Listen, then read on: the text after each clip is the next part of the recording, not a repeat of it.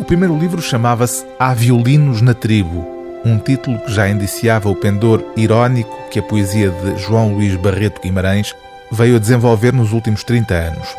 Uma ironia com algo de melancólico à mistura, tem sido sublinhado a respeito deste poeta que reúne agora uma centena de poemas escolhidos para comemorar, ao fim de dez livros, as suas três décadas de atividade poética. O volume chama-se O Tempo Avança por Sílabas e há nele uma presença marcante do cotidiano e da geografia em que se inscreve. Não é por acaso que, numa nota final, o leitor é informado que estes poemas foram escritos entre 1986 e 2018 no Porto, Lessa da Palmeira, Venade, Torre da Medronheira e em algumas cidades estrangeiras.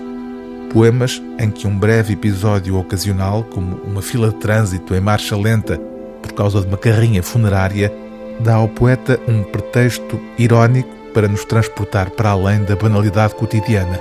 É o que acontece no poema intitulado Ultrapassar a Morte. Quando menos estás à espera, ao desfazer uma curva, ela surge pela frente, subitamente concreta. Está lá sempre à tua espera, a carrinha funerária. Barra-te agora o caminho caixa de vidro vazia onde nem pensas entrar. Impossível suborná-la, guiar de olhos cerrados, num átimo assim girias nesta fila indiana. Por isso, pedala fundo, desperta da letargia. As melhores anedotas contam-se nos funerais.